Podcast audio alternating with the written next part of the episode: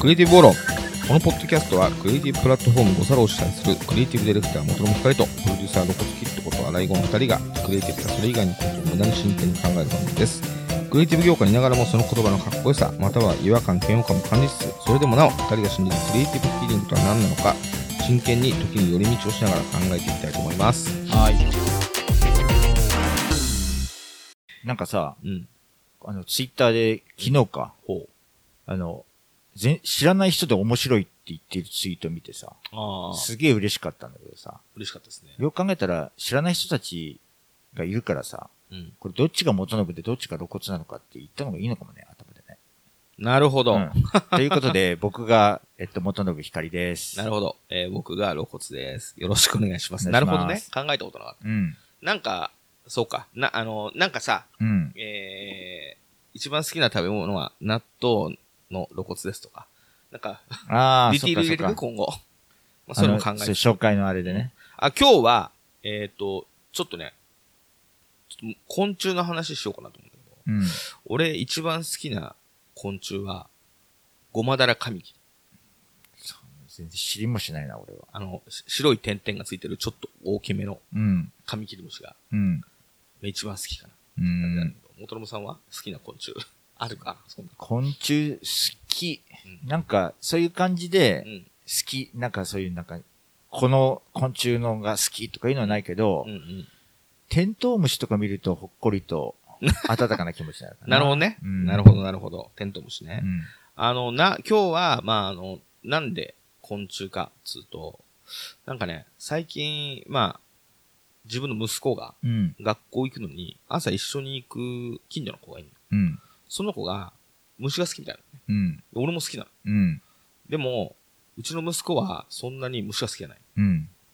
で、学校一緒に行くときに、虫の話が多くて、たまにこう、ついていけないというか、その友達のにが、ね、対してう。ん。で、ちょっと話合わないんだよな、みたいな。はで、最近は、そんな友達に感化されたのか、向こうはちょっとクイズ風にその話してきたりとかするから、あの、虫の話を、でも別に、あの、できるようになったみたいだけど、最初そんな話をしだすからさ、あ。うん。なんだよ、虫の話面白いじゃん、みたいな。うん。どんな話してんのかなと思って、朝、この待ち合わせするときに俺も一緒に行ってさ、うん。その子に話聞いてみたら、うん。もう一方的にさ、自分の好きな昆虫の話してる。それがはいはいもう完全に俺の子供の時と一緒で。わかると思って。うん。で、この顎はう、ん。手でね、うんこの顎はうん。ミヤマクワガタだけど、うん。あの、平田だったらこうとか聞いてないうん。ものまねみたいな。手手のジェスチャーでね。そうそう、手の、うんっていうのを延々やってたり、うん。あーなんかこう、すげえわかるな、みたいな。でもなんか前置きがないからさ、うん。興味ない人にとっては、うん。あのーちょっとなかなか厳しいもんなんだけど、うん。いや、すげえわかるわと思って、うん昆虫って超面白いもんな、みたいな感じで、うん。あのー結構会うたんびに、うん。ちょこっとずつ話したりとかして。うん。で、あのーそんな中でも、なんだろうな、公園で自分で、なんだ、あの、段ボールと折り紙を使って、自分で作った昆虫のフィギュアみたいな。折り紙とは言えないよね。なんか段ボールにいろいろ貼り付けて、はあ昆虫の形にした模型みたういな。ん。それがさ、見てっつってうん。見せてきたのが、うん。水カマキリとうん。タガメだった。ほわかると思ってすげえ。う。僕には全然わかんないけど。虫ってわなんかわさ、かるってうんわかると思う。で、うん虫ってさ、あのーなんだろうな、虫が好きな人にとってみれば、うん。虫ってもう、まあ虫は最高なんだけど、うんなぜ最高かっていろいろあるけど、うん。あの、草っ腹に行けばさ、うんバッタとかすぐいるし、うんすぐ昆虫の世界に入っていける。水生昆虫ってさ、うん。あの、図鑑とかではすごく見るけどなるほど。なかなかこう、捕まえたりさ、うん。あの、間近に見ることきなくて、うん水族館の水生昆虫コーナーで、水槽から横にこう見ると興奮だけど、日常の中にはあんまりないから、ちょっとスター感があるのよ。うんちょっとファンタジックな存在でもあるわけだ。そうそうそうそう。で、あの、そんな中でも、ヤゴとかだったら、まだ目にしやすいんだけど、うん。そんな中でもやっぱり、水カマキリって、偽ウルトラマンみたいなさ、はあカマキリにしてカマキリにあらずとか、あとカマキリの格え、好水カマキリはカマカマキリから進化してんの？それとも、全然違う種なの？いや、よくわかんない。詳しくない。あ、でもね、カマキリとは違うよ。うカマキリとは違うの。み水の中で、うんまあ、カマとかがあるからわかんない。タガメとかに近いのかわかんないけど、うん形はカマキリみたいでさ。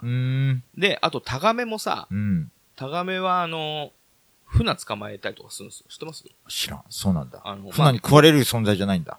いや、あのね、こんなの、こんなのは知ってる人にしてみれば、うんあの、なんてことのない、もう本当に普通のことなの。うん。魚とかを両方の、なんかこう、カマみたいなんで、ブスって刺して捕まえる。はそんで、口がストローになってる。あ。はそれで船、魚にブスって刺すの。あ。うん。で、顎とかはなくて、そのストローしかないから、うん。こっからうん。溶解液を注入するの。はそうすると、肉も骨も全部溶けるあ。の。はあで、。それで吸い取るうの。だからん。最後は、あの、その魚の皮だけが残るっていう、うん。恐ろしいモンスターのような食べ方をするわけ。なるほど。それ図鑑で読んだらさ、半端ねえってことになるじゃん。子供好きそうなあれだね、話だね。でしょ、うんだか、ら、もう、その、水カマキリと、うん。その、タガメのね、自分で作ったやつをこうやって持ってるって時点で、うん。わかると思って。うん。それね、話すとさ、うんもういきなりもう、クワガタのカマの話うん。して、あいついつも面白い話して、つって、もし人に聞いてもらえないんだったら、うん。昔の俺のようだなと思って、うん。こいつ可愛いなと思って、うん会うたんびに、うん。あの、ちょっと、昆虫の話を俺がすんだけどさ、うん。小学校行く出かけにさ、うん。俺がその話しちゃうからさ、うん。その後二人でね、うん学校行くときうんに続きで昆虫の話になっちゃうから、今何年生だっけ？2年生。2年生。子供にね、やめてくれって言われて、うん。その後昆虫の話するでしょ。うん。みたいなことがありつつ、うん。だんだん、でもね、あの、息子も、ちょっとは昆虫に興味持ってきたかもしれない感じ。うん。で、いや、昆虫最高だよなと思って。うんそしたらなんか、元信さんもさ、最近虫に関して思うことがあるみたいなこと言ってたから、うん。今日は昆虫の話でもしてみましょうか、みたいな。なるほど。虫でも、すあの、テントウムシにほっこりするぐらいで、そんな好きじゃないんだ。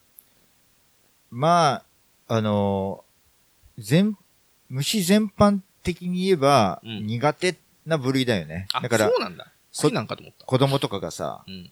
もう、ダンゴムシとか大好きなのよ。でダンゴムシいいよね。あの、保育園のさ、うん石の、石をひっくり返したダンゴムシがあって、それを友達で集めっこしたりとかさ、はいはい。で、なんかこうやると丸まるんだよとかさ、うんとかなんかまあそういうのが大好きだし、あと、最近、深海魚。深海魚、いいね。深海、深海魚も子供好きな、はいはいはい。今ジャンル、はい僕が子供の頃深海魚っていうのの図鑑ってなかったんだけどさ。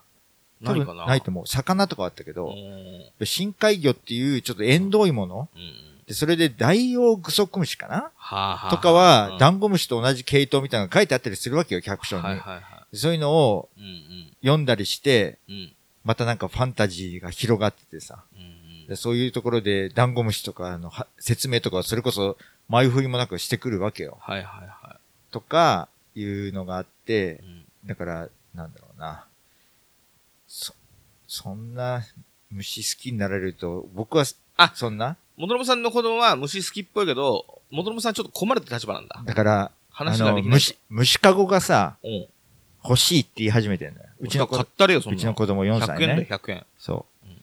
で、そこに虫を生け捕りにされても困るってことか。そう。で、持って帰ってきて、まあうん僕はまだしもうん、妻とかは本当に勘弁してほしいっていう。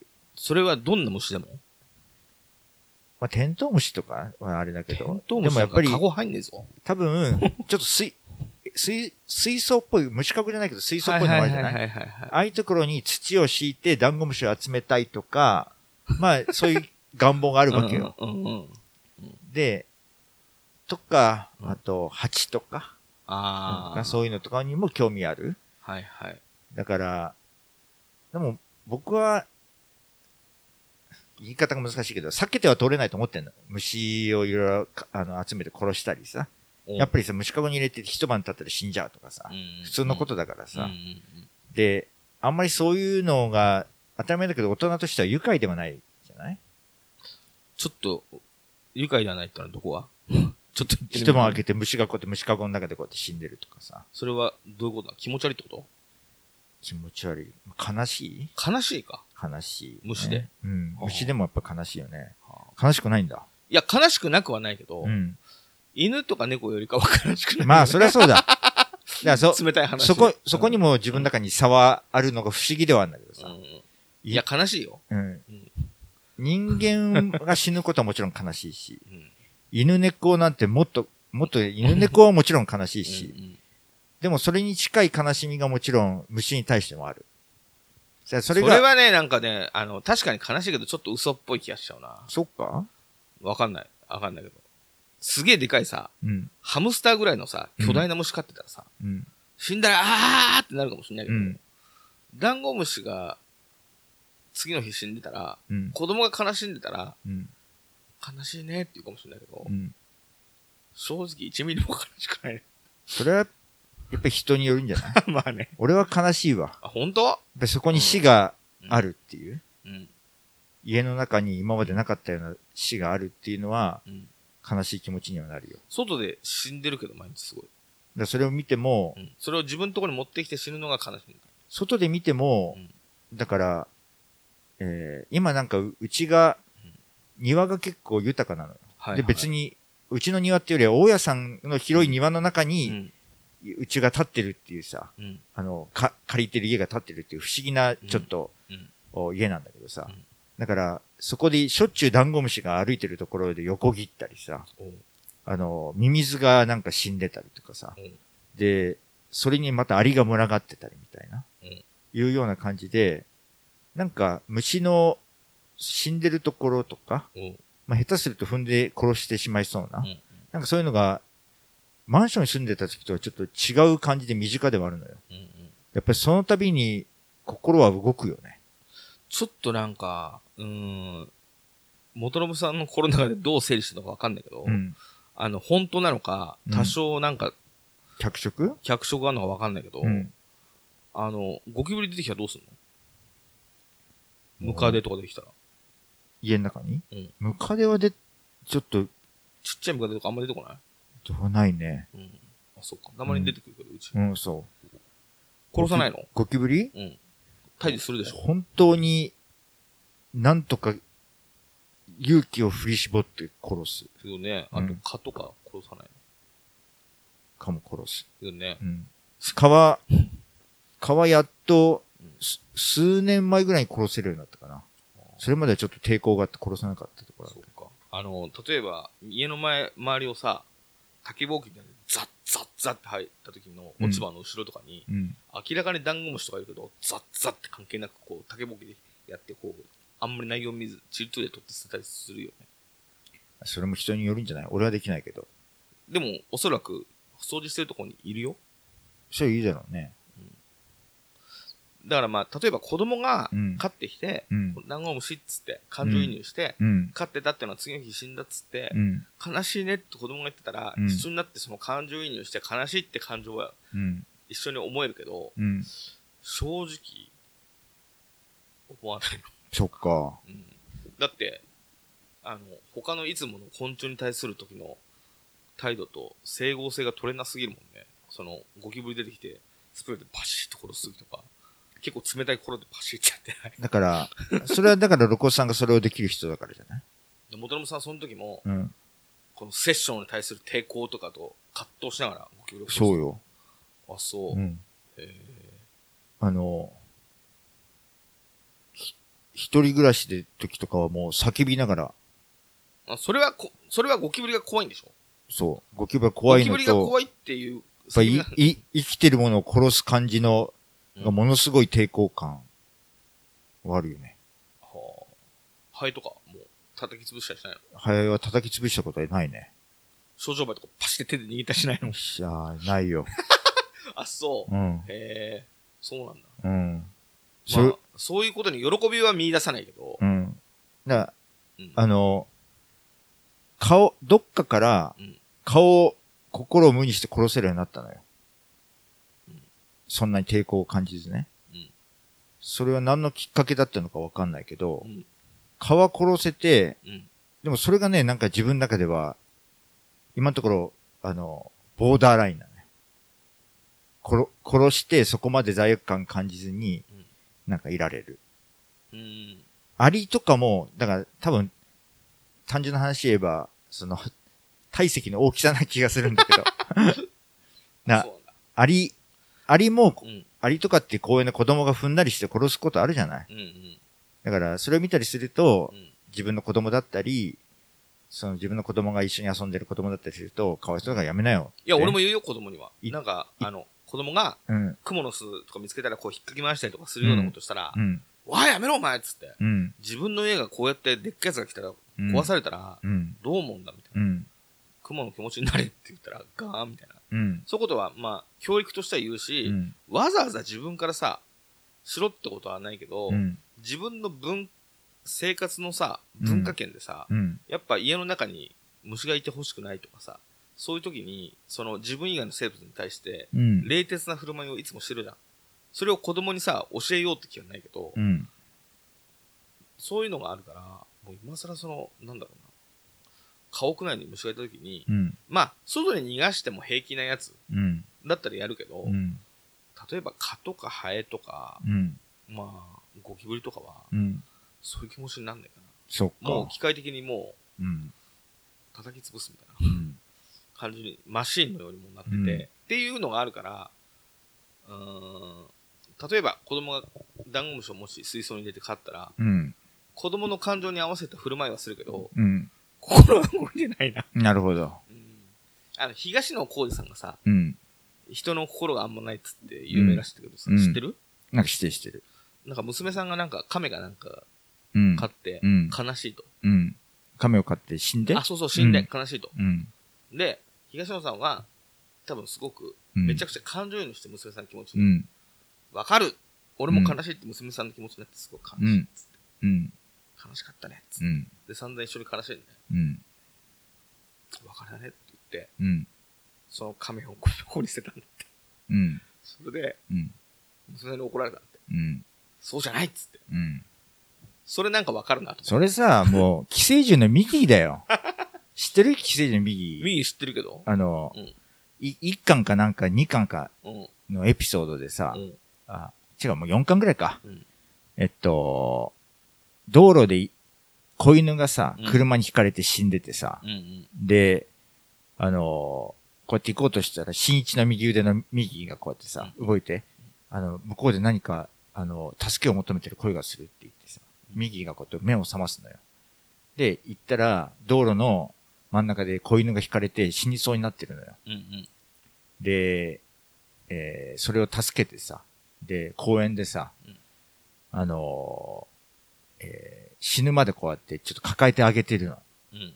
で、えーで、新一はさ、右にだんだん侵されててさ、その時点で。あのー最初はなんか心優しいっていうか、どっちかといえばいじめられても不思議じゃない男の子だったけど、右腕にその寄生獣の右っていうのが宿ってからだんだん侵されて、うんうんドライになってくるね。ドライになってってうんうんでもね。うん。で、付き合ってた彼女とかが変わってしまったって言ってさ、うんものすごい、なんだろう、あの、どう、どう受け取っていいのかわからない、みたいなところで、うん。その犬を公園で抱えてるのを見て、変わってなかったんだ、新一くん、みたいなさ、っていうようなところで、死んだって言ってさ、で、それをこうやってゴミ箱に捨てんのよ。その死んだ子犬を。でさで、何するのって言ってさ彼女がさ、で、なだって死んでしまったから、死んだ犬はただの肉の塊だ、みたいなさ、ことを言って、うん違う、そんなことないって言って、で、こうやって女の子は去って、うん、うんそれと同じだね。で、うん。で、あの、右がさ、あの、な、み、なんか右に俺は何か間違ってたのかって聞いたらさ、何も間間違ってないが、私が言いそうなセリフだって言ってハッとするみたいな感じ。なるほど。なんかさ、うんその一連の話がさ、こね怖いぐらいそういう感じじゃない、うんそうそう。俺からすると本当に人の心がなさすぎて、何、そんなことできんの？みたいな。もうでもね、あの、多少わかるよ。だから、あの、えー、例えば家でさ、うん。飼っててクワガタが死んだとか、うん。金魚が死んだって時に、うん。妻子はすごく悲しむから、うん。俺も一緒に悲しんだ顔して、うん。俺が埋めたりとかするよ。うん。でも埋めるのも振る舞いで、うん。本当にゴキブリゴミ箱に捨てるみたいなね。気持ちだもんね。だって、うん、だからさ、えっ、と、もっとじゃ冷たい話になるけど、今、うん今は、うん。俺は、あの、そんなことしない。うん。あの、そんなことしないっていうか、うんあの、昆虫飼ったりもしない。うん。なんか死んだりとかするし、うん死ぬのが悲しいとかじゃなくて、うん。あの、割と短いスパンで死ぬから、死んだらそれをさ、うん。まあ、埋めたりうん。って、今は言い方したけど、うん。捨てたりしなきゃいけないじゃん。うん。で、周辺のなんか水槽と片付けたりとかしなきゃいけないから、うん。まあ、あの、めんどくさいなと思って、うんそれは買わなくなったけどう、ん。もともとはさ、あの、昆虫好きだけど、うん。昆虫って何がいいかっつうとさ残酷な話、おもちゃみたいな感じじゃん。まあ、わかる。うん子供たちもそういう風に遊んでない？うん。で、あれって、俺が思うによ。うん。なんか外骨格のうんかっこいいモンスター、うん。わかるよ。ロボットみたいなもので、うんしかも、うんラジコンとかでドローンでもなく、うん自分で動くさ、うん。っていうような機械的なかっこいい、うんこうモンスターっていうかっこよさがあって、うんそれを自分で持って、うん。で、それが自由に動くところを見たり、うん。自分でコレクションしたり。うん。だから、さっき、えーえーお子さんがダンゴムシを持って帰ってきて、うん飼いたいみたいに言った時に、奥さんが勘弁してくれって言ったじゃん、うん。それは生きてる状態でしょ、うん。例えばこれをさ、標本にしてさ、うん。家に置いておきたいみたいな気持ちもあるじゃん。かっこいいロボットの形をフィギュアを置くみたいな感じで。うん。それどう？まあ、いや、積極的にうん、いいねとやっぱ言えない。いや、嫌だなって気持ちはある。で、俺はうん。昆虫が好きだったし、うんそういう造形がかっこいいと思ったから、うん子供の時はそういうさ、うんあのーなんだろう、標本に憧れたのよ。うん。で、中野にね、虫舎って今でもあると思う、あるかな？あると思うんだけど、虫舎ってうん虫、昆虫関係の専門店があって、うんすごいよ。ちょっと大きめのマンション、この事務所みたいな感じで、こういうマンションのうん。部屋を2つぶち抜いて、うん。開けたらそこ昆虫専門店なの。うん。近所の部屋の人気づいたらあれ嫌だろうなっていう。うん。そのマンションの一室にうん。生きてる虫とか、うん。ああと、標本とかがびっしり売ってるうん。っていうところがあって、うん。そこに行ってさ、こういろいろ見てたの。うん。そしたら、例えば、ヒョウモンビワハゴロモって、うん。こんな大きいやつ。うん20、20、25センチぐらいの、うん。ヒョウモンビワハゴロモの標本とかがう、ん。7800円とかってる。うん。俺子供の時こんなのが到底手に入らないと思ってたけど、うん。これ買えるじゃんと思って。うん。ヒョウモンビワハゴロモのうん。標本俺買えるのみたいな。うん。フィギュアと同じような値段で買えるんだと思って、うん。俺これ今日買って帰ろうかなって、うん今の妻とまだ、あの、付き合ってて、うん結婚する前で、うん。同棲してたんだけど、うわ、俺これ買おうっつってう言っんた。ら、劣化の男が怒られて、うん。あの、家に生き物の死体を金払って持ち込まないでくれっつって、うん。めちゃめちゃ嫌がられて、うん。本当にっつって、うん。で、も俺は、あの、昆虫好きだから、うん。これ欲しいんだけど、みたいなけど、ダメだっつって。うん。でもまあそっから長いこと付き合ってるから、結婚する前とか、うんなんかいろんなタイミングで、俺標本欲しいんだけどさ、みたいな話何度もしてんだけど、無理と。。うん。で、いろんな、あの、パターン、うん。交渉した。例えば、あの、一軒家借りて、うんその横に離れがある状態、物置、うん。そこで、しあの、コレクションするのはどうとか、うん。や、嫌だって。うん。全部やって。うん。で、唯一許されるのは、琥珀に入ったアリとか、はあ。まあ、わかるわ。密閉されてるからでしょ。うん。あー、みたいな。じゃあ、例えば、病門比は、ビワハゴロモのを、うん。なんか、アクリルの樹脂とかでうん固めたね、うん。ものとか家に持って帰ってきていいっつったら、もうサイコパスすぎて嫌だっつって。そうだね。そうだよ。わかるよ。で結局無理だって言うんだけど、うん。昆虫に対する気持ちってさ、うん。犬猫に対する気持ちとちょっと違うと思うのよ。うん。そういうなんかさ、え、ちなみにさう、ん、犬猫をうん、まあ、ゴミ箱に捨ててもいいかなぐらいの気持ちあるの？ないよ。それはないんだ。だからほら、違う。だから、さっきのさ、うんあのーその亀か、の、亀は？亀うん亀もない。なるほど。で、で、だから、東のよりはこっちよりだ。違うんですよ、元々さん。そうじゃないのよ。ほあの、そうやってう。う、ん。亀と虫とかにさ、うん。差をつけてる冷徹さがあるわけでしょ？あるね。東野は、うんもうちょっと、亀はまだ捨てていいみたいなところで、みんなにわーわー言われてるけど、うん。そういう境目をみんな持ってる。うん。っていう点で、全員同じような冷徹さがあるわけ。まあね。で、その、さあの、境目が、うん東野は人とちょっと違うか、ららだから境目がお俺ら寄りだって言ってるね、今露骨さんが。俺がでしょ？そあそう、そうなんだけど、うん境目がそこにあるから人間的じゃないってことじゃなくて、う。うん。誰しもその境目があって、うん大して変わんねえんだよって俺は思う。で、俺も犬猫はすごく可愛がるのに、うん。あのー亀もギリギリ、それはゴミ箱に捨てるの嫌だなと思う。うん。だけど、昆虫になると、急に冷徹な気持ちになるみたいな、うん。ある意味さ、うんあの、サイコパスぶりたいわけじゃないけど、うん急にこう冷徹な感じになるじゃん。うん。っていうような人間が、家の中にダンゴムシがいて、それが死んだら悲しみな人見ると、うん。こいつ本気で言ってんのかな？っていう感じだったよね。なんか、なんつうの？ぶりっ子じゃねえのってうんっ。て思っちゃう。なんかうん、本当みたいな。で、本当に思ってるんだとしたら、うん。なんかおかしいんじゃないと思って。ああ。うんなんかシラスとか食えなくなっちゃうよ、みたいな。一口食べただけで、な、いくつもの命をさ、すりつぶすのさ、ああいうの食っててここやまないの？みたいだかな。ら、生シラスとか。な、なんだろこれってちょっと思ったりして、うんやや抵抗を感じる。ん何に？しらす。ああ、そうう。ん。へえ。あそうう。ん。じゃあサバは？ねだから、っていうさ、ほら、その大きさでさ、なんか、うん。でもうん、だから自分でも不思議だよ。そこの、さ、境目がなんかあるのがさ。でも、あの、もっと大きい牛とかは無の気持ちでさ、食べれるわけじゃない。でも、それもさすがになんかこう、殺すとか見たら嫌な気持ちなんでしょ？そりゃそうだろうね。そういうのをまあ見ないようにされてるからね。そうそうそう。なんか命の食べ方ってさ、うん映画あんじゃん。うん。あれとか見ると、うん。まあ、ショッキングね、牛とかもさ、頭の眉間のところにさ、なんだ、あの、スタンガンみたいなのでバチって気絶させてさ、うん。わーってその後こう、さばいていく様子とか見れるんだうん。けど、おーみたいな。うん。こんなのを見て、こう真正面から捉えてたら、うん。ベジタリアンになっちゃうな、みたいな。うん。でも肉美味しいからね。っていう冷徹な、何ゴキブリとか蚊とか殺せるからな、みたいな。うん。でもまあ、あのーその、何ちっちゃい虫だからうん殺していいって思ってないよ。そうだよね。うん自分でもわざわざ。うんでも子供の時ってさ、うん。えーそういう風な感じで昆虫好きになったりとかすると、うんさっきのラジコン感覚と一緒でうん、そとそ、その前に、もなんか、そういう、俺、まあ俺ぐらい、多分俺と奥さんはかん、ロコスさんの奥さんは感覚が近いっていうか、ううん。その線引きが近いラインだと思うのよ。うんうんうんそれをぶりっ子って思うのはちょっとやばい気がするな。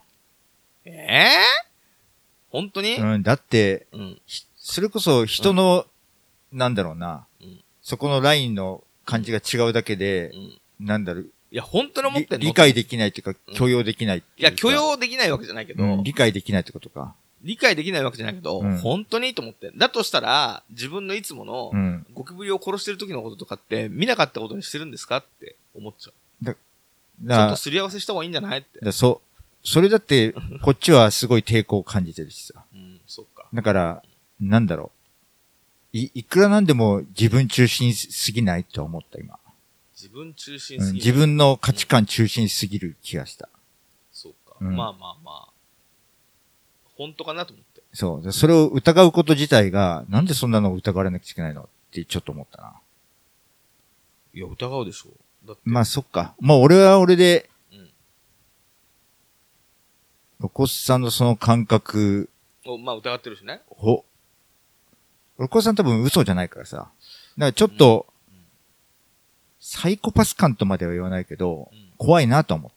怖いなと思った。うんあまあ、あそれも別に普通の感想じゃないですか。うん僕でも自覚あるし。うん。ただ、そういうことももう思わないしないし。ただ、まあなんか動物の生き死にとはまた別、まあ関係あるのかもしれないけど、うん。ロコスさんは、なんだ、物事の割り切りがさ、割と、早いよ。パッキリは、うん切り替えが早かったりさ。切り替えますね。そうそう。だから、まあそこ由来な気はする。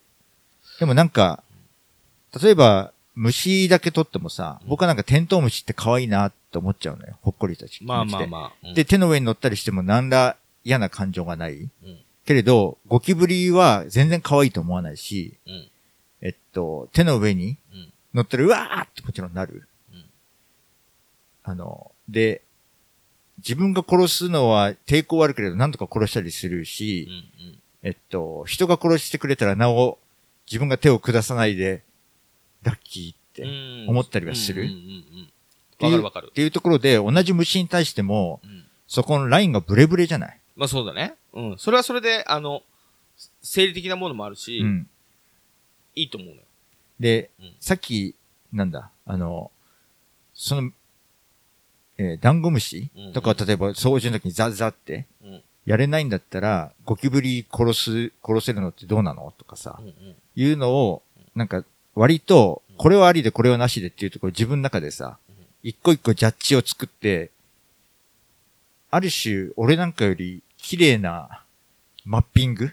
俺？うん何が OK で何がダメかみたいなマッピングがさ、割り切りよくされてる世界に生きてる感じがするんだよ、俺からすると。でも人って、うん。そんな簡単に、綺麗にこっちはありでこれはなしだから、これもなしのところの、わかるよ。世界にそうそう。入れるよねだからそれみたいなうんわかるわかる。だからそのもやもやした世界で、うん。急に、テントウムシだけ可愛いってもやもやしてる世界に住んでるから、あなたテントウムシを可愛いって世界に住んでるけど、うんその裏で無自覚に虐殺してますけど、どう思ってますかっていう質問をしてるんですよわかるわかる。わかるけど、それをぶりっ子って言われると、そんな割り切りよく生きてねえわ、こっちは、みたいなさ。っていうのが、わかんない。聞いてる人からすると、割と俺の方が、あの、なんだろう、わか、まあわかるなって世界線で生きてる気はするよ。あ、まあでも、長くなっちゃったけど、うんあのほら、子供が、あの、ダンゴムシを持ってきた時にね、うん死んでしまったらやっぱ悲しいって話から始まっちゃったから、うんうんやべえ、俺悲しくねえと思って。いや、そこはの、その、スタートのところがまず乗れなかったってあことね。ごめんごめん。うん引っかかっちゃった。うん。うん、悲しくない。まあ、あの、子供たちが悲しいっていう気持ちはう、ん。上層教育的にもわかるし、うん。ね、自分がほら名前つけたものとかさ、うん。死んだら悲しいのはわかるから、そこに悲しいねって乗ることはできるけど、うん。ダンゴムシ一匹死んだことに対しては、うん。まあ、正直、悲しくないっすわ、ごめんなさい。じゃあさ、えっと、僕が子供の頃、うん。えっと、子供の頃別よ、また。うん子供の頃、ザリガニ飼ってたのよ。おー死にそうだな。まあ、うんえっと、うん和田堀公園かなんかでさ釣ってきてさ、俺も釣った和田堀公園でで。、家でしばらく生きてたかなうんうん。でもなんかスル、メ以下で釣ったわ。うん。ある時死んじゃったのようん。1年ぐらい飼ったかな ?2 年ぐらい飼ったかな、うんうん結構長い間。で、うんたまに掃除しなさいって言われて掃除してうんさ、水素掃除して、うんで、新しい水に移したりとかしてさ。で、ある時死んじゃってうん、で、それを、えっと、うちの母親が、あのーあの、なんか工事ししてるあの公園、土を掘り返してて、あそこのところに埋めに行ってきなさいって言われたのよ。うんで、死んだザリガニをさ、運ぶだけでもう怖くてさ、怖いのか抵抗が、うん気持ち悪いね気持ち悪いって感じがありつつ、うんでももちろん、ゴミ箱に捨てるっていう感覚でもないからさ。もちろんね。うん。うんで、もう、夕暮れ時にうん捨てに行ったの。捨てに行ったっていうか、埋めに行ったのよ。捨ててんじゃん捨てに、捨て、埋め、埋めに行ったのよ。うんうんうんで、うんほ、掘り返して、うんうんあの、掘り返して、うんザリガニをそこに入れて、うん。で、なんか、変なものが飛び出てんなって、あの、ヒゲが？え、ヒゲじゃなくて、えっうん。根っと、根っこ。うん。あの木の根っこ？木の根っこなのかな？えっと、あれだ。あの芝、芝かなんかの根っこなのかな？わかんないけど、根っこが飛び出てると思ってさ、その根っこをさ、こうやって引っ張ったのよ。邪魔だと思って。そしたらそれがさ、ザリガニの触覚でさ、あそしたらザリガニが当然だけど、動く、動いたじあ。ゃない？はいはいはいはい。夕暮れ一人の公園で、ギャわかるわかる。うん。それは、あの、ほら、なんだろう、虫的なものが急に動いたらびっくりするから。ーうん。なんかそれはなんかほら、気持ちなくて、生理的なピンチ感でしょ？そうだね。で、もうわかるよ、夕暮れで一人で叫んで一人で心臓鼓動速くなって、うん。俺は一体何やってんだと思いつつでも怖いみたいな感じで、うん。もう半泣きになりながらさ、うん。小学校6年生ぐらいだと思うけど、うんなんとかこうやって埋めて家に帰って、うんみたいな、うんいうのとかも、うんなんだその話って感じ？いや、今のはいろんなものが混じってるよね。あそううん、今のは、だって、ザリガニが死んで悲しい話じゃないじゃん。そうだ死体を持っね。て移動して気持ち悪かったとか、死んだと思ってた生き物が急に動かして、ちょっとびっくりした話とかだから、うん。ちょっと話がね。この間俺あの、この間でもないけど何年か前に、うん割と最近、うん。あの、タガメとかさ、うんタランチュラとかの乾燥した、そういうのがね、ドンキホーテで、うん。あの、食べれるやつ。何何？あの、昆虫食のうん。乾燥タガメとか乾燥カブトムシとか、乾燥タランチュラがドンキホーテで売ってて、うん。スナック感覚で食べれるみたいな昆虫食みたいなのが、うん。陳列されて売ってる時期あったのかうんな、流行って。うん。で、それで、いくらだか忘れちゃったけど、買うと3匹ぐらい乾燥タガメが入ってるみたいな。のを買ってさ、うん。ちょっと、フォーみたいなので食べたりとかうしてたの。ん。うん。で、生のタガメは、うん。お腹のところにちょっと、グレープフルーツみたいな味の、うん。すごく美味しいところがあって、うん。そこを食べてみたいと思ってたんだけど、うん。乾燥なもんそういう感じじゃなくてさ、うんただ、こう、筋張った小エビ食べてるみたいな感じで。まあまあ、それはそれで。まあまあ、うん。それで？ただ、うん見た目がさ、うんでっかいゴキブリみたいな。うん。で、なおかつ、ゴキブリとかと違って目がさ、うん。こうサングラスしてるみたいなさ、うん。ギョロッとこっちをなんか突っ張りのサングラスがこっちに睨んでみたいな、うん結構強い顔してるの、うん。で、これ怖えな、みたいな。うん。でもまあ死んでるし、うんそれバリバリ頭から食べたりとかしてて、で、その前後で、うん。あの、なんかの飲み会誘われて、うん。会社関係の。うん。焼肉屋でみんなで、焼肉屋貸し切りで行くっていうから、うん。そこにそれ持ってってやろうと思って。ほで、その、焼肉焼いてさ、う。うん。焼肉高めで巻いて、産地とかで巻いて、ほら、高め焼肉だ、バリーみたいなのやろうかな、みたいな感じで、うんそこにそれ持ってって、うん。あの、今日高め持ってきたんですよ。つったら、ううんわーみたいな感じになって、うんで、高めを網の上で焼きますかとか言って、うんや焼いたの。うん焼くも何も乾燥してから焼けないの。うん。それで、うわ、お前気持ち悪いことしてんな、みたいな感じで盛り上がったんだけど、うん。まあまあまあ、つって、うんそれを焼いたやつを、うん。あの、取ってさ、うん。焼肉の味がないから、うん焼肉のタレにつけたの。うん。したらさ、熱々のうん。高めが焼肉のタレについた時に、うん。なんか体の乾燥のいろいろなとか相まってたけど、うん。めちゃくちゃでかい音で、ジェッと音がしたの。したらその昆虫が急に泣いたみたいになって、うん。5、6人吹っ飛んだよ。うわー 俺もびっくりした。うおーとかって。そうか、そうか。だからそういうなんか生き物っぽい形がうん急に動いたり急に落としたら、うん。俺たちはもう本能的にさ、うん。やばいいってもう思うようになってるから。だかなるほど。らその、髭引っ張ってうん、急にザリガニが動いたみたいなビビるのは、わかる。そ、その一環ってことね。そうそうそうそう。じゃあうん、こ、別の話ね。別？うん。あの、去年かな？うんえっと、子供と一緒に公園をさ、えー、歩いててさ、子供はストライダーに乗ってたかな？そしたら向こうの方でさ、割とでかい公園で、ある、そういうなんかストライダー乗ったりするところの幅も広いところ。はいはい。で、上にはこうやって木とかあってさ、うんいうところの、下はでもアスファルトなのね。うんそこにさ、すっごい大きいさ、うんえーああいうのなんていうんだ、ダンゴムシじゃなくて、えっと、毛虫じゃなくて、芋虫かな？芋虫芋虫が横切るように歩いてたのよ。うんうん。歩いてるっていうか、こうやっはいて、張ってたっていうかさ、うわーと思って、大きい芋虫と思ってさ、うん。で、なんだろうな、そういう生き物がさ、必死にこうやって、なんか歩いてさ、動いてって、なんかどっかに移動してる姿とか見るとさ、うわ、頑張って生きてるなーって感じでさ、うんうん。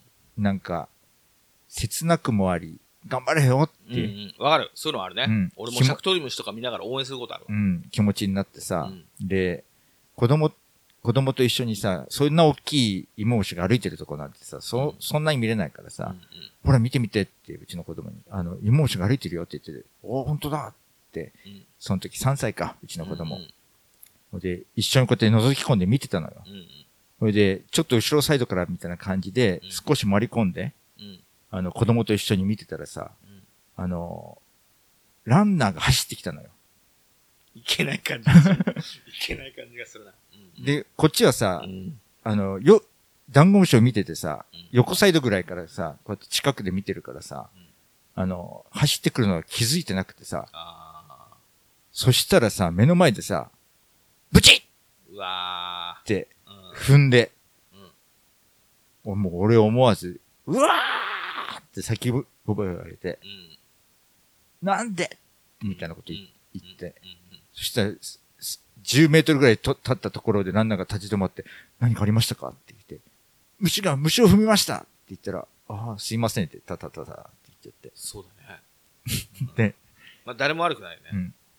で、俺はもう呆然自失としてさう、んそれで、移動してる、その公園の、うんでも行くかって言って、移動、こうやって移動したら子供が、うんなんか汁出てたねって言って、うん事実、事実。そ事実を観測してる。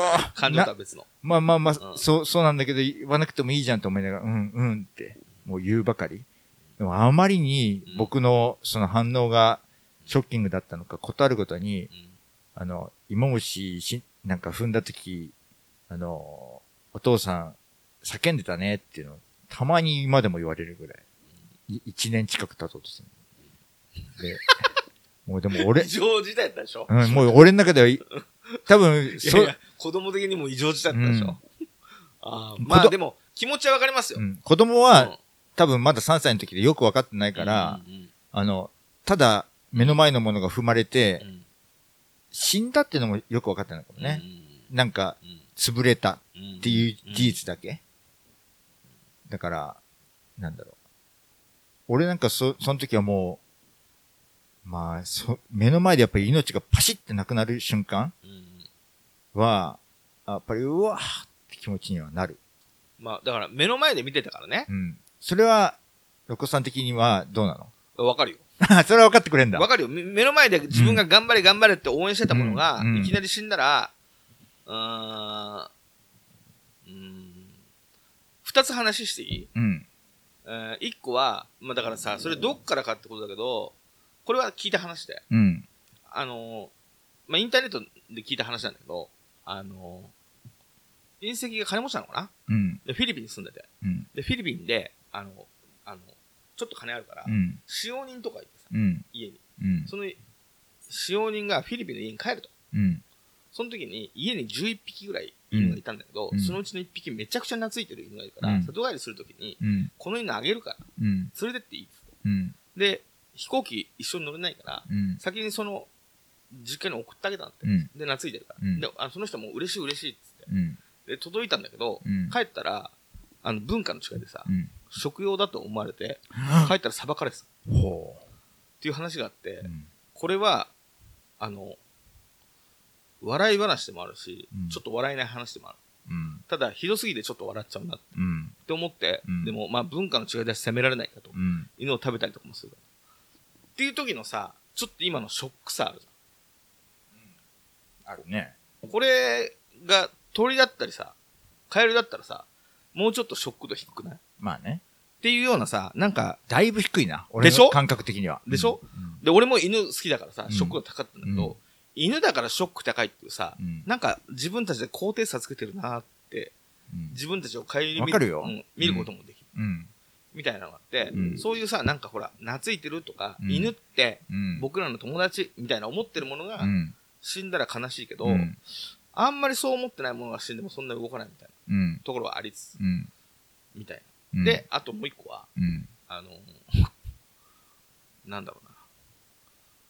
えー、おあの、そうやって、芋虫がこれ通ってるから、うん。応援してるみたいな気持ちもあるけど、うん。かといって、うん。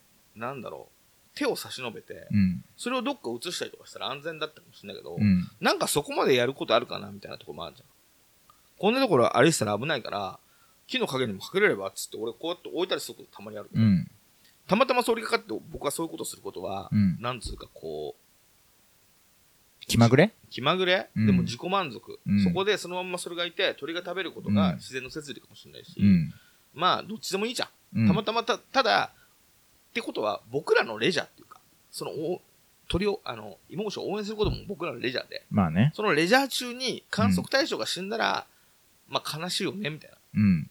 こともありつつ、うん。観測しつつ、冷徹な時もあるうん。のよ。まあわかるよ。だから、多分それを見ててうん、鳥が目の前で食べちゃったら、うん。うわーっと思うかもしれないけど、うんまあそれもそうだよな。うんっていううん落とし方、心の落とし方が全然できたと思うけど、うん。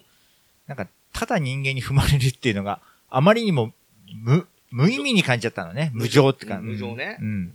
俺あの、こ、この話丸々カットかもしれないけど、あの、茶羽ゴキブリを応援した時あってさ、茶羽ゴキブリを応援？うん、なんかあの、昔一人暮らしした時に、あの、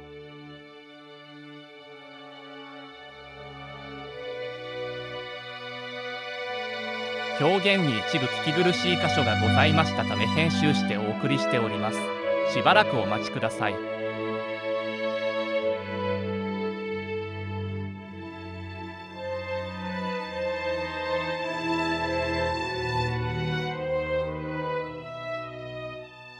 で応援をしたけど、その後それゴキゴミす、ゴミで捨ててるから、それ冷徹な気持ちで応援するっていうのもあるな、みたいな。どういう気持ちで、どういう気持ちで今聞けばいいのかがわかんなかった。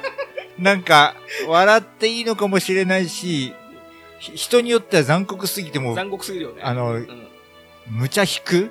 まあそうだよね。話でもあるし、でもなんか、なんかあるなって感じもするけれど、ダメでしょ。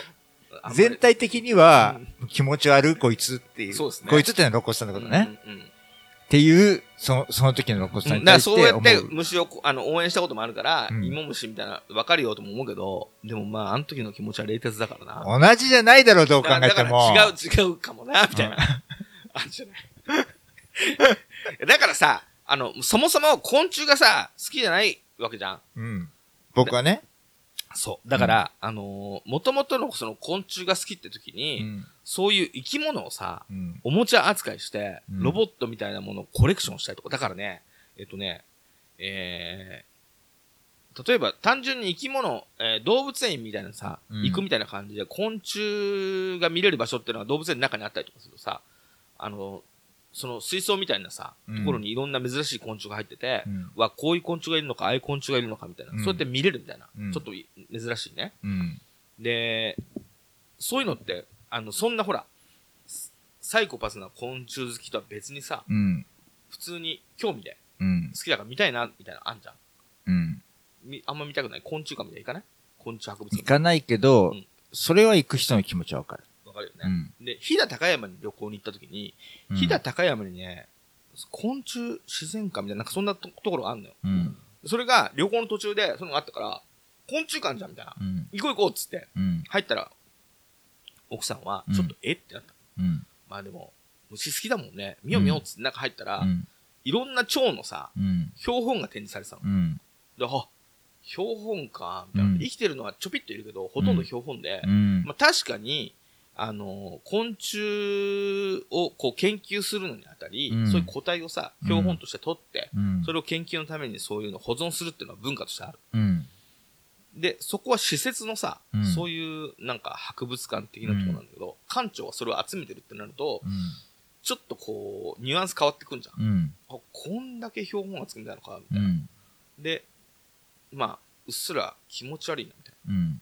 で、妻はもうちょっと私、具合悪いみたいな。うん。もう出たいみたいな。うん、分かった分かった、つって。うん。でもせっかく入ったから、ちょっと最後まで見たいっつって、うん奥まで入っていくとさ、うん。種類別の標本みたいな、こうあの、蝶です、うん。蛾です、甲虫ですってのなんだけど、奥の方に行ったらさ、うん。その、えっ、と、ちょっと綺麗な羽のさ、青い羽の鳥、うん。あ、鳥じゃねえわ、蝶がいるんだけど、うん。それの蝶の羽だけで作ったうん。絵画とか、玉虫の羽だけで作った絵画が学装されてる世界に入ってきて、あれ？みたいな。怖っ。めっちゃくちゃサイケデリックなうん。昆虫アートみたいなのがものすげえ世界になってって、うん。さすがの俺も、あれあれあれあれってなって、うん。いや、これやべえぞってなって、あのー奥さんの顔みたいな松を出したから、うん出よう出ようって出たんだけど、うん。そういうのと、こん今のはさ、もう完全マッドサイエンティストの世界じゃん。うん。それと、昆虫が好きって気持ちって、うん結構地続きなのよ。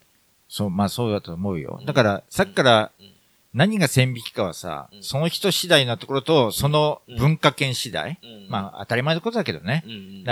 犬見てうまそうって 思うところもあれば、可愛いと思うところもあるうんし、えっと、僕みたいにね、昆虫のすべてのあれが、なんか、標本でさえう、んまあ死骸に見えるっていうね。死骸ですよ、ね。と思う人もいれば、うんうんあの、メ、メカ寄りの何か、そういうものとしてう、んそれをなんか集めてる風に見える人。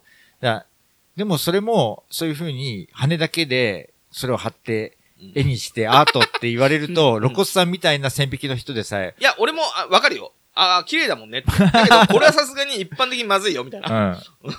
わかるわかるみたいな。あの、うんなんだろう。えー、あの、露出狂の人がさ、うんコートをこうバーンって出して一般的なところに来てしまったみたいな。これは家でやればみたいな。うんまあみんなに見せたかったんだろうけど。うんすごいものではあるが、ちょっとすごすぎるな、みたいうんだから、まあ、子供の頃に、な。うんいやそれ、そう、な、あの、フィクションの世界うん。で、だけど、あの、銀河鉄道9でさ、おう1話でさ、うんあの、1話か最初の方うん。で、お母さんうん。鉄郎のお母さんがさ、機械伯爵に捕まってさ、白線されるわな。白線にされてさ、さ、展示されてるみたいなさ、うんあれはいい教育ですよね。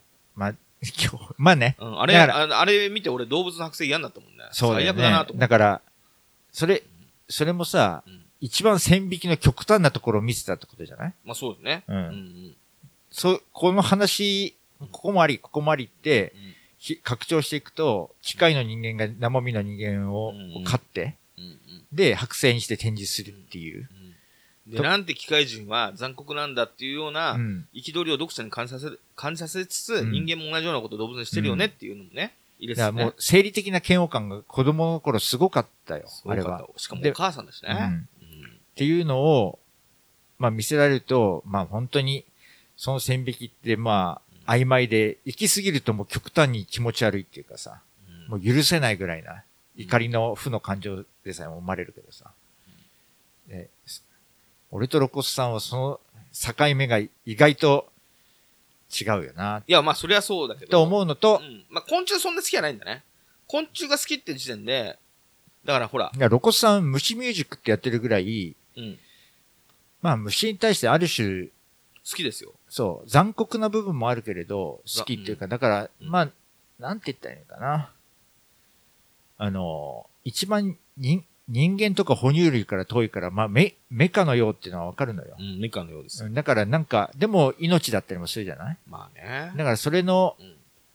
虫っていうものが命があって、なんかそれ生きているみたいなものが、なんか不思議だったりはするのよね。そ、それ、そのものだけで。だから、あの、言ってる意味もわかるんだけど、うん。あのー昆虫に限らず、生き物のさ、うん命に、僕らもさ、上下つけるじゃん。うん。例えば、人間はやっぱり死んだらショックだし、うんそれに比べると、まあ、あの、ゴキブリとかは、人間とはちょっと命の重さが俺たちの中で違うでしょうん。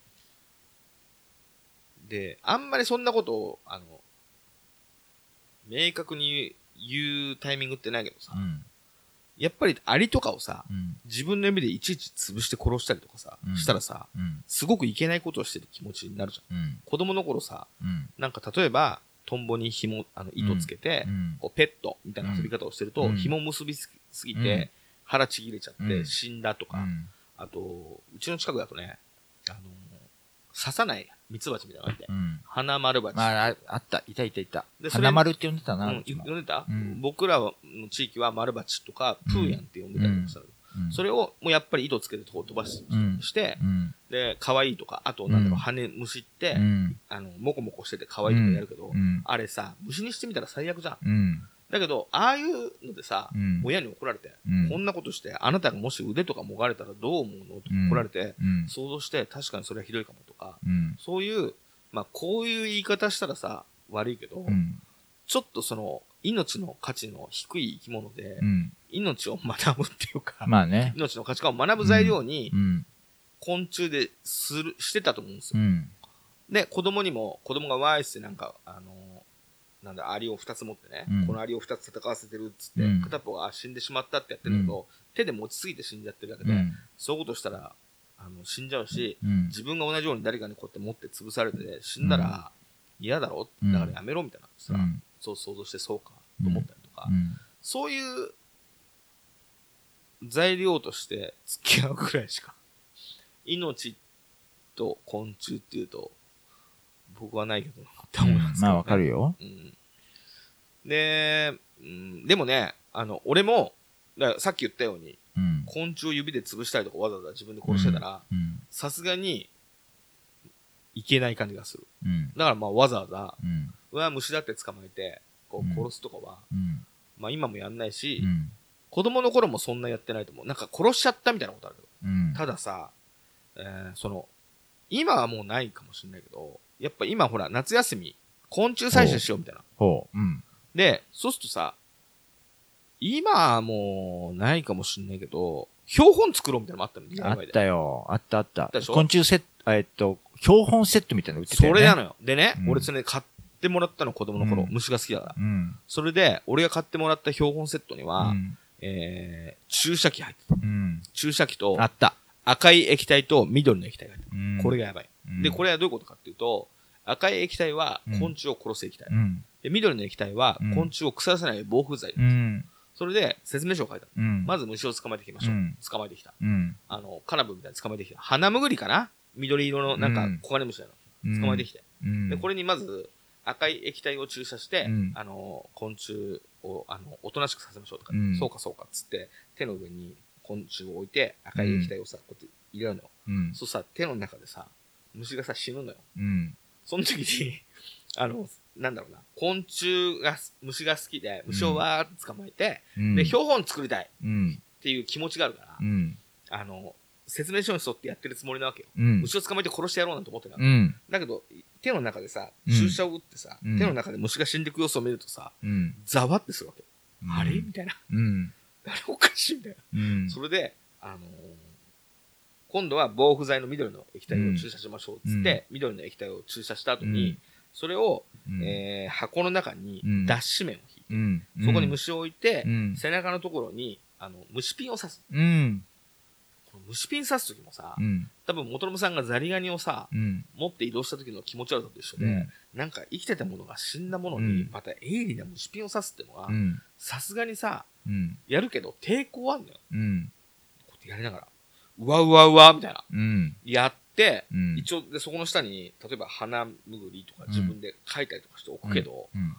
なんかこの作業ざわざわするぞと思って、うん。まあ、捕まえられる虫ね、うんバッタとか、うん少量バッタとか捕まえてきたは、赤いさ、うん注射打ったりとかして、やるたんびになんかすげえ気持ちになるから、うん。これなんだろうと思って。うん。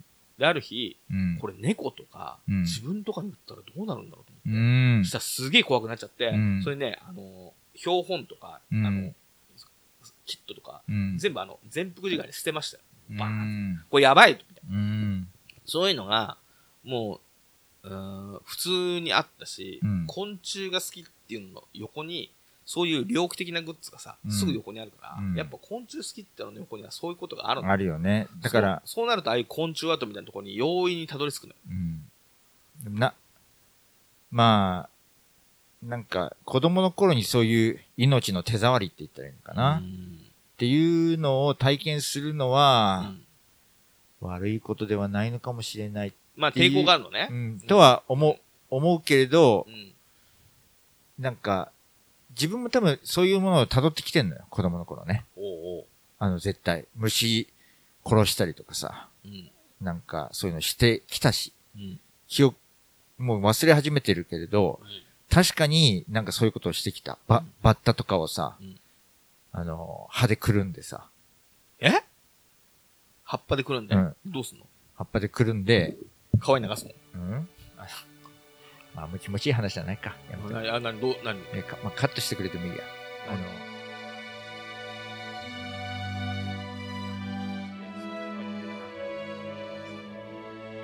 しばらくお待ちください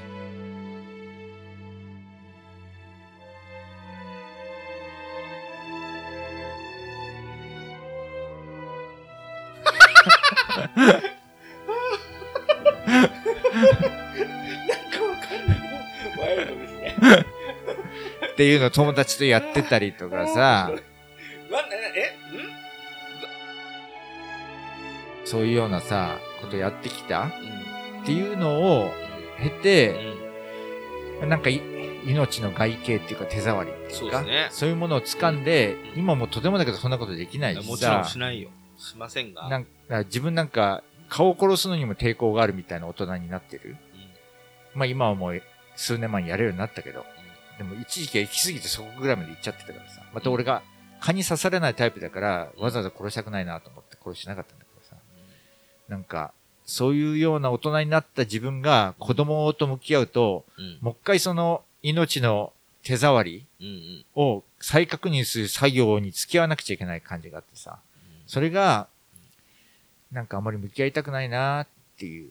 じゃあ、そこでの、うんなんか距離の取り方みたいなのをうん。割り切り終わってなかったんだね。多分。俺割り切り終わってるかもしれない、そこ。そういうこと？うん。だからまたこう、だって、そうじゃないの？割り切り、僕も割り切り終わってるからい、もう一回それを確認したくないっていうことなんじゃないかな。割り切れてるんだったら、割り切った関係でそんなにダメージを受けず。そ昆虫との割り切った関係で、割り切ったお付き合いで全然ダメージを受けずに、うねえ割り切れてないんじゃないですか。そうなのかな？うん。まあでも僕も、その、クワガタを飼おうみたいになって、うん。それがなんか死んだ時は久々に悲しかったですね。ああうん悲しいな。うん。それはゴミ箱にしてた？それね、あのーまだ、あの、まだ捨ててないです。それはあのーどうしようかなと思って。うん。あの、庭にケースごと出して、うんあの、が外骨格がしっかりしてるから、うん。そのまんまの形で、うん。フィギュアみたく、この死んだまんまになそうるだよね。だからそれを、うん、あの、埋めなきゃいけないんだけど、うん実はうん、標本置いてるみたいでかっこいいなって俺思ってて、うんツッコミがあるまであのままにしとこうかなみたいそれはそれでまた俺とは違う、なんか気持ち悪さを感じるな。わう。ん、まあね。うん、まあでもさ、あのー子供たちはやっぱり、その、クモの巣引っ掛けましたりとか、うんアリを簡単に潰そうとしたりとか、うん。あのーやんないけど、うん一緒に公園遊び行った時に、うん。アリを、わあ、アリだっつって、うん見つけて、えいえいっつって、うん。動いてるものを潰すっていう、うんその影踏みみたいな遊びで、うん、そういうことしてたから、うん。絶対やめろ、そんなこと。つってうん。で、自分がそんなことされたらやばいだろって言って、えーそういう話はするしう、ん。なるほどみたいになるけど、まあ、だからといってやっぱ、持って帰ってきた、うん、ダンゴムシがね、あの、でもね、今ね、家に、えーヤドカリいるんですよ。うん。ヤドカリなんかうん、昆虫と一緒でしょ、うん。そんで、あの、犬飼ってたけどさ、犬が2年ぐらい前死んじゃって、うん。まあ悲しかったね。で、妻も悲しんで、うん子供はもう、まあ、俺たちよりも、うん。まだ感情の引き出しが少ないからさ、うん。でも子供なりに悲しんでたまに思い出して寂しそうにしたりとかうん。してる。うん。とかあって、その後にちょっと金魚買ってきたうんら金魚が死んでしまって、カブトムシか買ったらカブトムシもちょっと、あの、一冬越したけど、うん。死んじゃってみたいうんな。感じの中で、ヤドカリ連れてきたらさ、ヤドカリって頑張るとめちゃくちゃ何十年も生きるらしいの。ほ何回も脱皮して大きくなって。う。うん。それで、あのー今ね、最初持って帰ってきた時はほんとちっちゃかったんだよ。うん豆粒みたいだけど、ちょっとずつ脱皮して大きくなって、うん。このまま10年、20年って生きてくれたらいいなと思うぐらい、うん。設備とかもしっかりして、うんこう、なんだろうな、大事にうん。飼ってるの。うん。で、あれは昆虫と同じじゃん、生き物的には。まあ。ね。うん。けど、やっぱ死んだら悲しいと思うし、うん。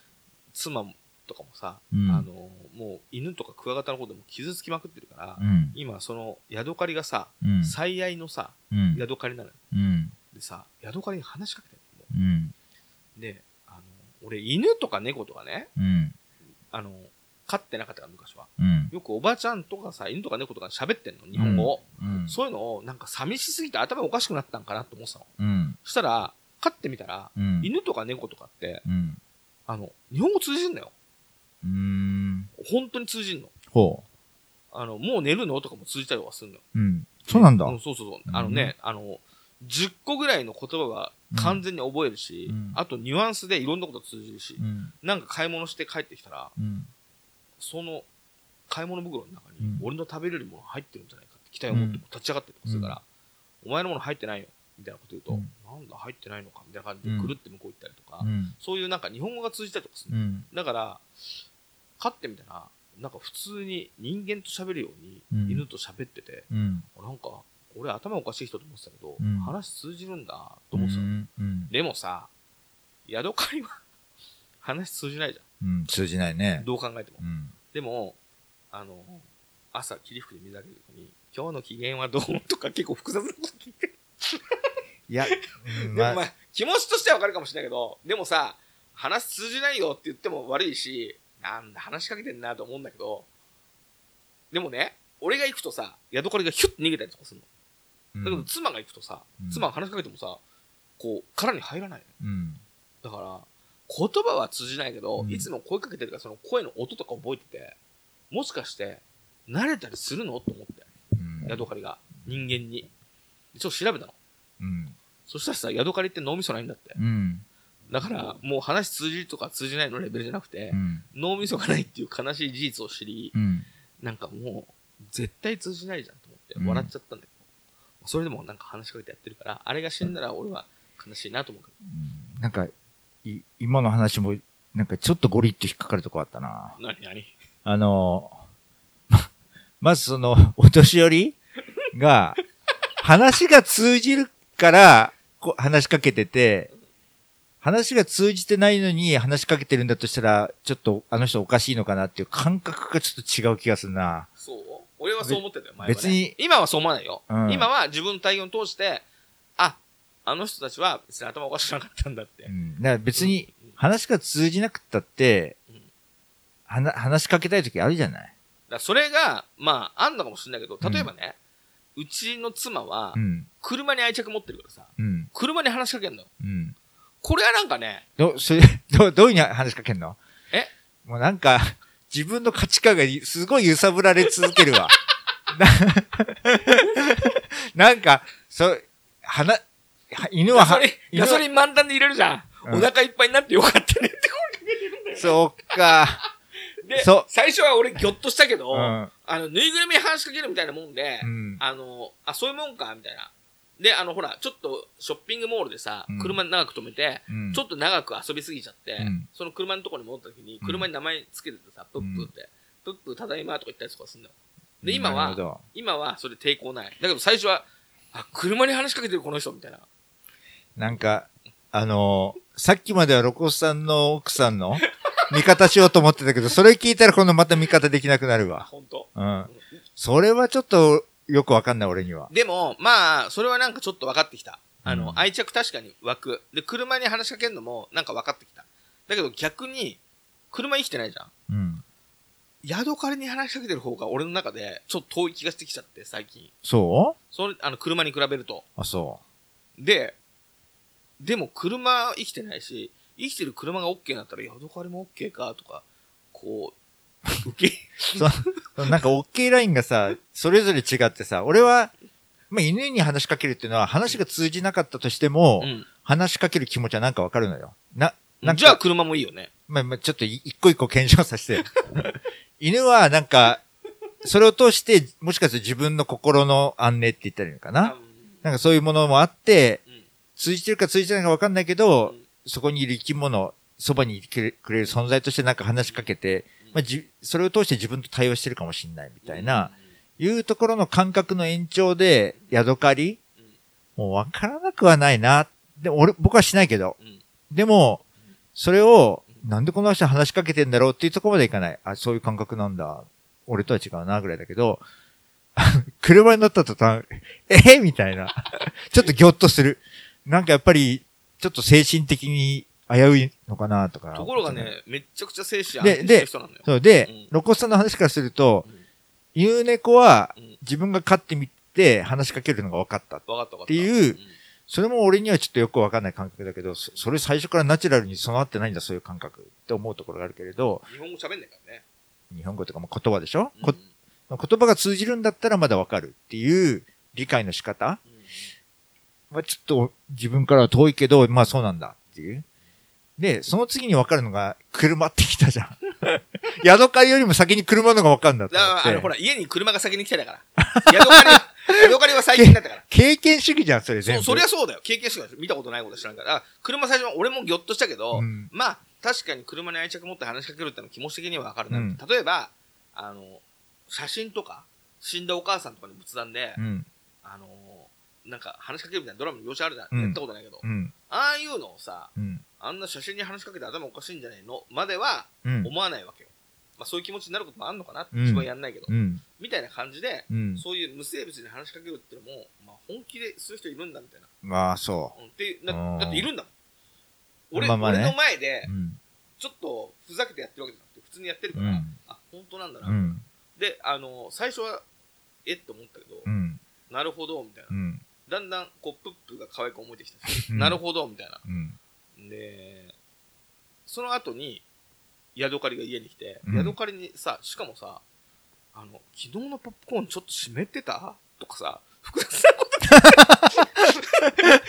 それ、どういう答え方するの？みたいな。複雑なさ、単に呼びかけて自分に呼びかけてるとも違うさ、まあ、うんちょっと湿ってたのかなって自分に対するそう、そういう。感じで言ってんのかもしれないけど、うん普通に会話上さ、うん。例えば犬だってさ、散歩行くとかさ、うん。限定された言葉で通じるんだけど、うん。いくら通じないから、通じないからってやけくそっていうかさ、ちょっと複雑なこと聞きすぎじゃないみたいな。まあなんかね受けちゃって。うん。でも、うん。まあ、あの、一瞬抵抗があったけど、うんまあ、車が OK なんだったら、うん。ヤドカリが OK じゃないはずないなと思って、まあ、そういうこともあるから、でも人間になれたりするのかなと思って調べたら、うん。あの、脳みそがないって結果出たから、要は無情だなと思って、うん。ちょっとぐらい人間になれてほしかったな、みたいな。岡ヤドカリは、人間になれることもありますみたいな書いてあったら、うんおっと思って、うん人間になれるらしいよとかうん言おうかなと思ったら、それどころか脳みそがないってことだな、おーみたいなだからす、すべて自分への語りかけでしょ？奥さんの場合。だって、わかんない。例えばうん、僕も、それはわかんない。俺は奥さんじゃないから。どう思ってるうん、本当に確かにして話かもしれない。犬飼ったことないけど、で、複雑なことをそこまで理解してくれるとは思ってないけれどうん、犬？あの、あるラインのね、例えば雨が降ってて散歩できない時うんうんとかに、今日は雨が降ってて散歩できなくて嫌だねってうん話しかけるかも。うんうんだから、それってでも自分への語りかけと一緒っちゃ一緒なんだけどさ。だからそれ、それの延長でヤドカリまでわかる。でも、犬だったらうん、それ理解するよ。あ、本当？そ多分、っかそっかそっか散歩って。単語出てきて、あああ、そっかそっかそっか。あー、だけど、うんいけないってことか。うん、そっかそっか。ふーん、みたいなう。ん。おそらく理解する。うん、なるほど。そっかそっか。で意外とね、話がついてる。いやー、なんかその人によっての OK ラインが、なんか炎上に広がっていくわけでもなく、そこの OK ラインがひっくり返ったりもする、順順位が。まあね、だからそういうのも含めて、分類してさう、ん、あのー分類されてるけど、その分類ってまあ、社会的な、なんか一般的な分類だけど、うん、必ずしもその順番通りに俺たち出会ってない。そうだね。まあ、俺はヤドカリより車が先だったっていう。まあ、ロコスさんも、その、ほ、他の人がこういう風に思ってるっていうものを身近な人ほど受け入れてその感覚を自分が体得していくタイプだよね。まあそうですね。ああの、あ、と本当なんだなっていう。うん。だ特に、お、奥さんのうん感情はうん全面的に受け入れる方向だよね。まあ、あれを一回は疑ってるよ。うん本当にって。うん。俺疑い深いんだよ。うん。本当にっつって。うん。で、本当そうなの、疑り深いのよ。俺は疑い深いよ。うん。嘘じゃねえかな。たまに、あの、その、それ本当って聞かれたりするとカチンとくることがあるもんね。なんで？なんでそれ疑うんだよ、み。さ、さっきみたいに、なんだっけ、うんこれの、この話の冒頭でなんか俺疑われたじゃん。ああ、ぶりっ子そう、んあの、家の中で死ぬと悲しいってそうそうそ本当にと思う。うん。う。だって悲しくねえしとうん。でその悲しむ前に、うんだから元信さんもダンゴムシにうん。話しかけてるってことでしょ？多分。おそらく。感覚あるかもね。うんうんっ。ていう。それを、まああの、もうちょっと聞いてたら、その、ダンゴムシとのうん。蜜月みたいな話を聞いてから、うん死んだら悲しいで聞いたら受け入れたかもしれないけど、うん。家にダンゴムシ聞いて、しかも、翌朝だからね。うん。なんかわかんないけど、1ヶ月2ヶ月一緒に暮らして、毎日話しかけて死んだら、俺も泣くかもしれないけど、翌朝だから、いや、昨日拾ってきたダンゴムシ、翌朝死んでて、それ、本当に悲しいと思うとしたら、うん？そう、ま、またなんか違う線引きが出てきたな。うんだって翌日だから、本当って思っちゃったの。多分。浅くね？みたいな関係。ダンゴムシとの関係浅くね？ってわかんない。こ、ここを深掘りできるかどうかわかんないけど、よ、やっぱり、おいや、やっぱりさっきまでは、あの、元信さんがそう言ってんだから受け入れようって一瞬思ったけど、でもやっぱさ、翌日、捕まえ、なんか家に連れてきたよダンゴムシ、翌日死んで悲しむのは、ちょっと関係浅いか、浅いかなって思っちゃう。えなんかうん、わかんない。あの万物なのね。ば、万物ってか、そ、そもそもうん、ダンゴムシ？うん犬は違うよ。うんいや、犬も一緒かな？ちょっとわかんないよ、もう。あの、ダンゴムシは翌日死のうが、うんそこの、まあ、水槽の中で土入れてうん、飼って1ヶ月後に死のうが、悲しさの度合いは一緒かもな。それは違うな。なんか、1ヶ月経ったら、ちょ、ちょっとだけ、悲しさが増すけど、俺は。1ヶ月経ったマスかな？だ、だ、だ、だってさ、芋虫さ、うんそこら辺で死んでも悲しくないでしょ？そこで、うわーって見てて、頑張れ頑張れって応援してて、目の前で潰されたから、叫ぶほど悲しかったでしょ？そこで差が出るじゃん。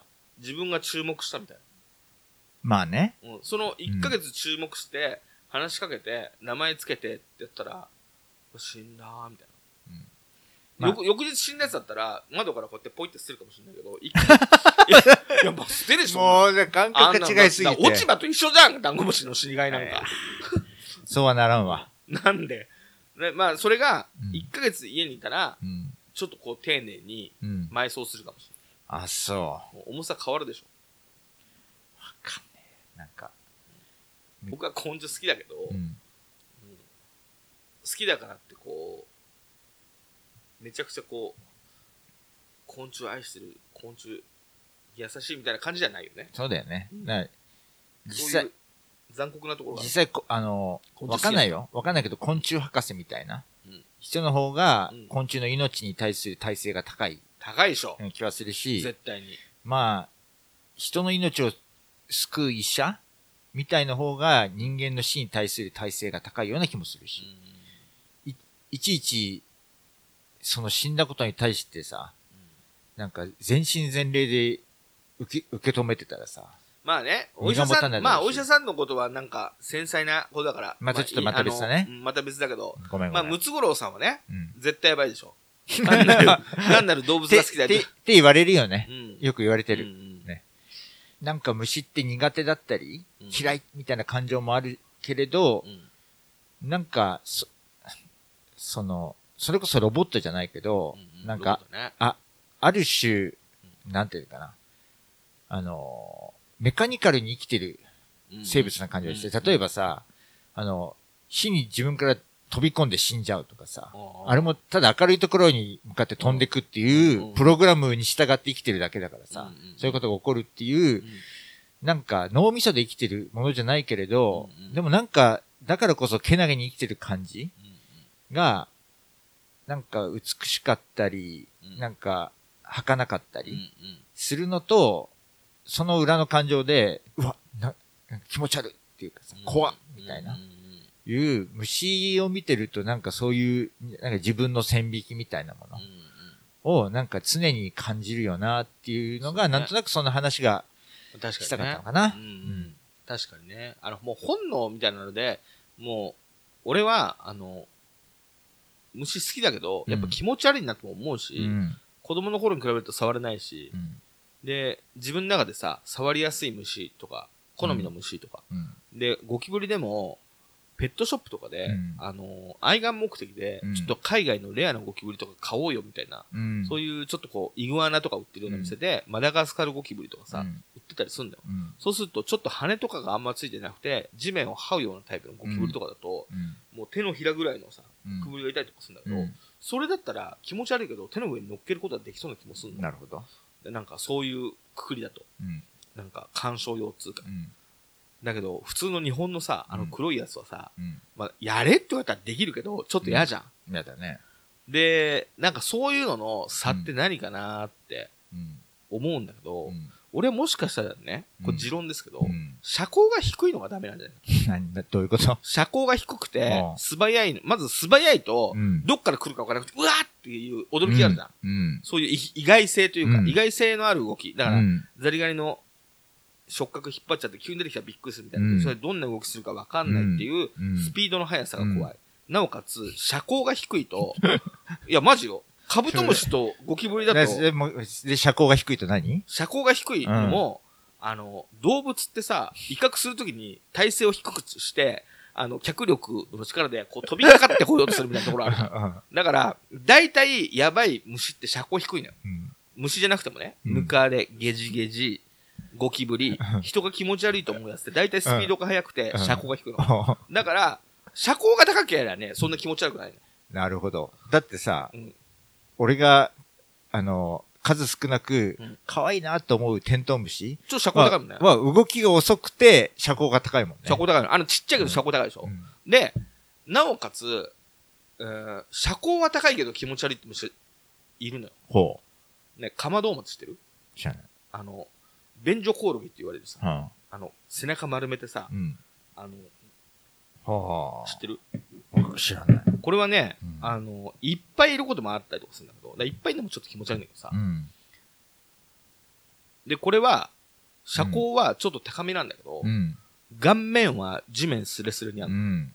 これが、ちょっとね、車高低い感があって、なるほどね。要は、うんなんか猫とかうん獅子とかも、こう体をうんで、今にも飛びかかってやるぞ、みたいな、うん。そういう体勢のものに人間ちょっと警戒してギョッとするっていうところがあって、だから俺ゴキブリとかは車高が低いってところも気持ち悪さの要因なんじゃないかなって思う。うん。でマダガスカルゴキブリとかね、ちょっと車高高いの。うん。ほんのちょっぴり。うん。そうすると気持ち悪さが軽減されると。そう。で、あの、えーっとね、俺セミうんが好きなんだけど、うん。夏のさ、夕方ににさ、うん。あの、セミがいっぱいこう地面から幼虫が出てきて、うん。羽化しまくるさ、うんスポットが家の近くにあって、うんそこで夏になるとこ出てきたセミを見るのが好きなんだけど、うん。それをさ、うん。出てきたばっかりのセミがあんま動けなくて、うん柔らかだから、うん。食べに来るやつがいるうよ。わ何が来るの？鳥？それでさ、うん鳥とかも食うの？うん。カラスとかもそれよく食ってんのよ。うん僕が食われてるみたいな。うん。追い払ったりしないそれ、そういうもんだから。らしたらさ、ゲジゲジがそれすげえ食ってて、はあ。でゲジゲジって、うん。こんなの食うんだってあんまりにも見て、うん。驚いて調べたら、うんゲジゲジって肉食なんだはあ。で、あの、それ見て、うん。これは本当に嫌なやつだなと思ったんだけど、ゲジゲジって。うん。まず、車高低い。うん。足がいっぱいある。うん。で、足がいっぱいあるから、スピードも超速い。最悪じゃん,、うん俺の最悪な虫の条件にはまってる。うんまあ虫じゃない、昆虫じゃないけどね。うん。それでなおかつ、ブワーっつって走って助走つけて、は2メートルぐらいジャンプした。あ。へえ。やばくね怖っ。